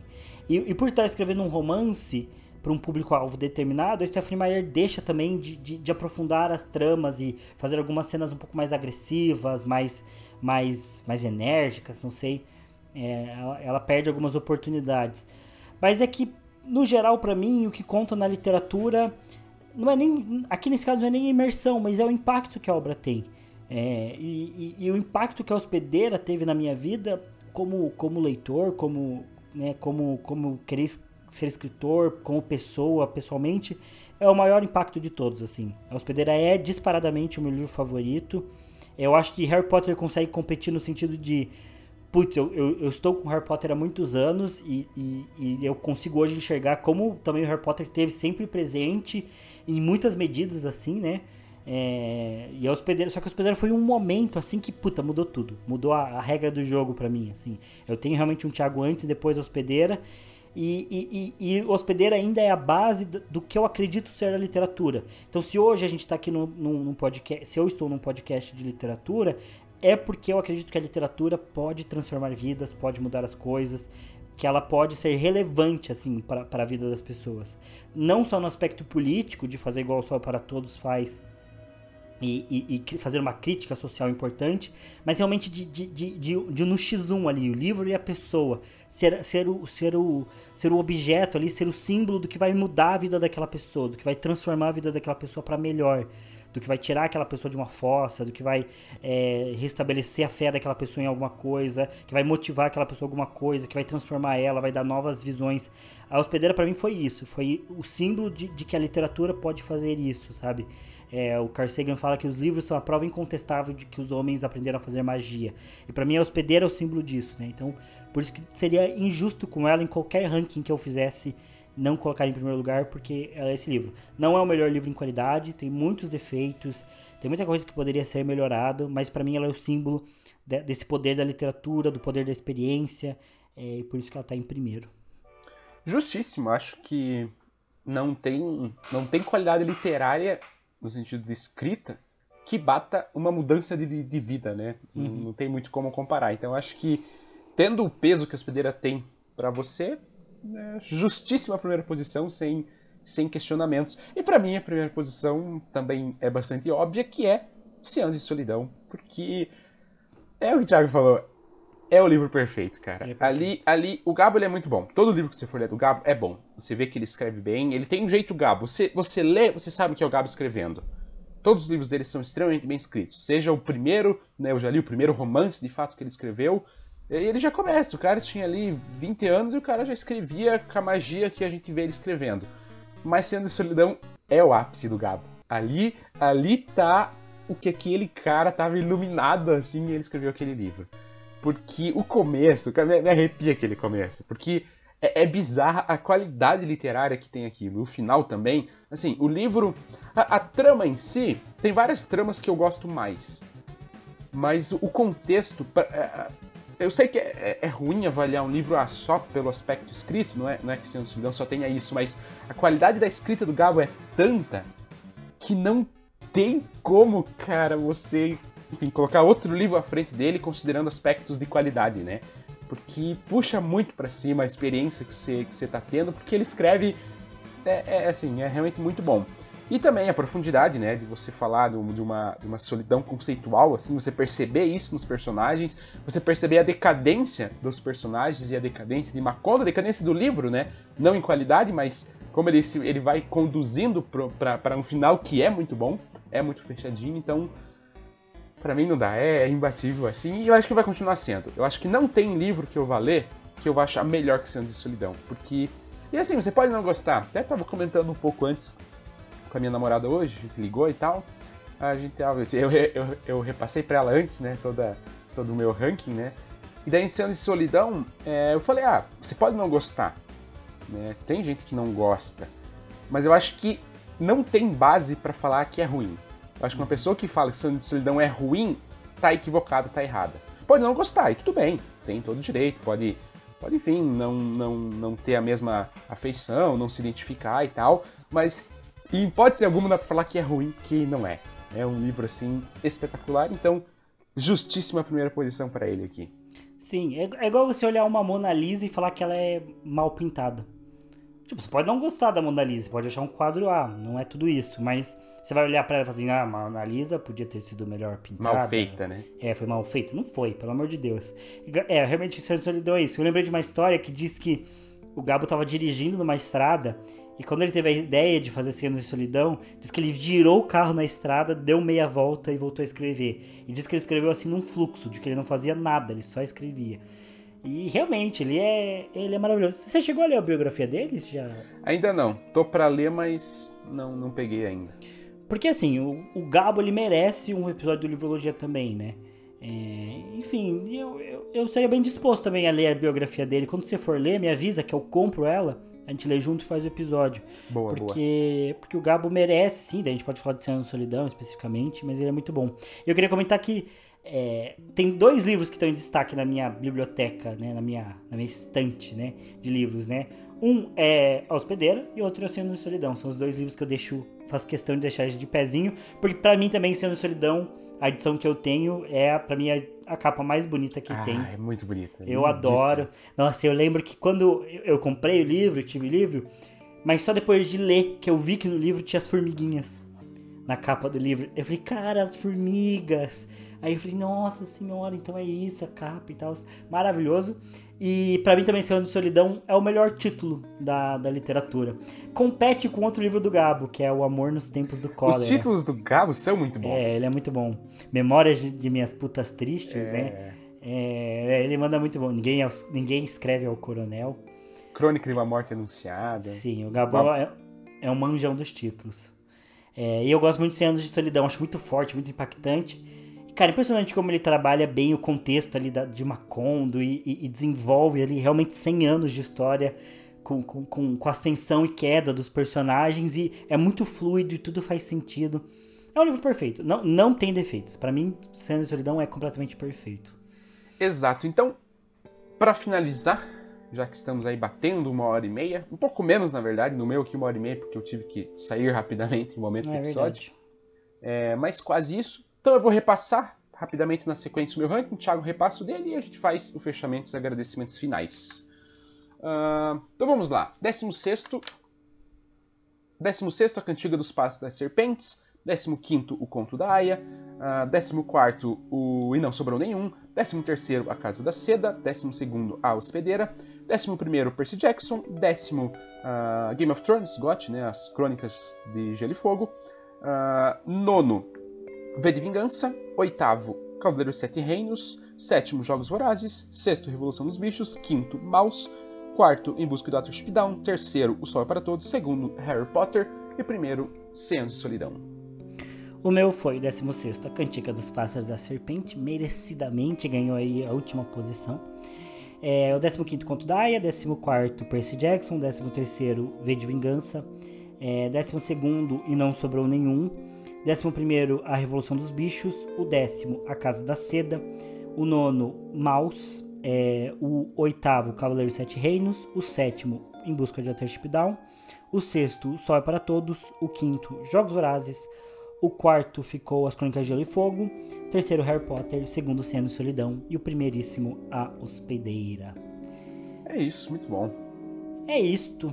Então, agradeço a você que ouviu até aqui nesse episódio é, especialíssimo de aniversário do Livrologia. Espero que vocês tenham gostado dessa reedição. Não deixe de ouvir os episódios que a gente comentou. A gente tem a saga da Cantiga dos Pássaros da Serpente. Gente, o livro é ruim, mas a saga que a gente fez é boa. As é discussões é boa, são boas. É vai, vai, lá ouvir. É, então vai lá ouvir. Uh, a gente tem a saga Harry Potter. A gente tem episódios sobre é, O Sol é para Todos. No futuro, espero que a gente tenha um episódio sobre Em Busca de Starship Down, sobre Gabo e Sendo Solidão, sobre a Hospedeira, vou convencer o Pedro, a gente vai fazer episódio sobre a Hospedeira. Uh, que mais? É, acho que é isso, assim, tem muitos livros bons. Vale a pena você, se você tiver com tempo aí, é, você reouvir a nossa discussão do Mata-Mata Literária parte 1, parte 2, né? Pode ser bem válido também, é um, é um entretenimento, não deixa de ser. É, então é isso. É, agradeço você que ouviu. É, Lembre-se de você ir nas nossas redes sociais e seguir a gente por lá, porque nós postamos muitos conteúdos legais, estamos postando todos os dias, além de informações relevantes. A gente mencionou também aqui é, o, o Victor e a Vanessa do Paralém de Hogwarts. É, e o Vitor tá com um curso, né? Ele é professor acadêmico, ele tem um curso sobre Harry Potter e história. É, ele tá divulgando esse curso. Não sei se na época que sair esse episódio de podcast o curso dele ainda vai estar disponível, mas a gente avisou lá no Stories também. Se ainda estiver disponível, não bobeie. De qualquer jeito, siga ele lá porque o conteúdo dele é bem legal também. Que mais? Uh, nós temos o nosso canal no YouTube também, que está aí dando seus primeiros passos e a gente posta parte do Livrologia Pop por lá também. É, comigo com o Beraldo, também a Nicole às vezes aparece por lá, falando sobre coisas da cultura pop. E essa semana a gente não conseguiu definir um tema e a gente fez um, uma, um, um round semanal aí com as principais informações da semana do mundo pop. Fizemos um giro de notícias. A gente chamou Olha de Relatos do Mundo Pop. Ficou, ficou engraçado, então se você quiser saber lá um pouco, a gente comenta dos principais eventos aí das últimas semanas e, e faz nossas opiniões também. Então vale a pena ouvir. Tem essa versão também em podcast. Uh, também tem nosso blog, blog do Livrologia, está aí on fire com artigos toda semana, não deixe de acompanhar o blog também. E se você tiver alguma crítica, algum comentário, alguma sugestão, pode passar pra gente pelas nossas redes sociais que vão estar linkadas, o arroba podcast Livrologia, ou a minha e do Pedro também. E é isso, pessoal.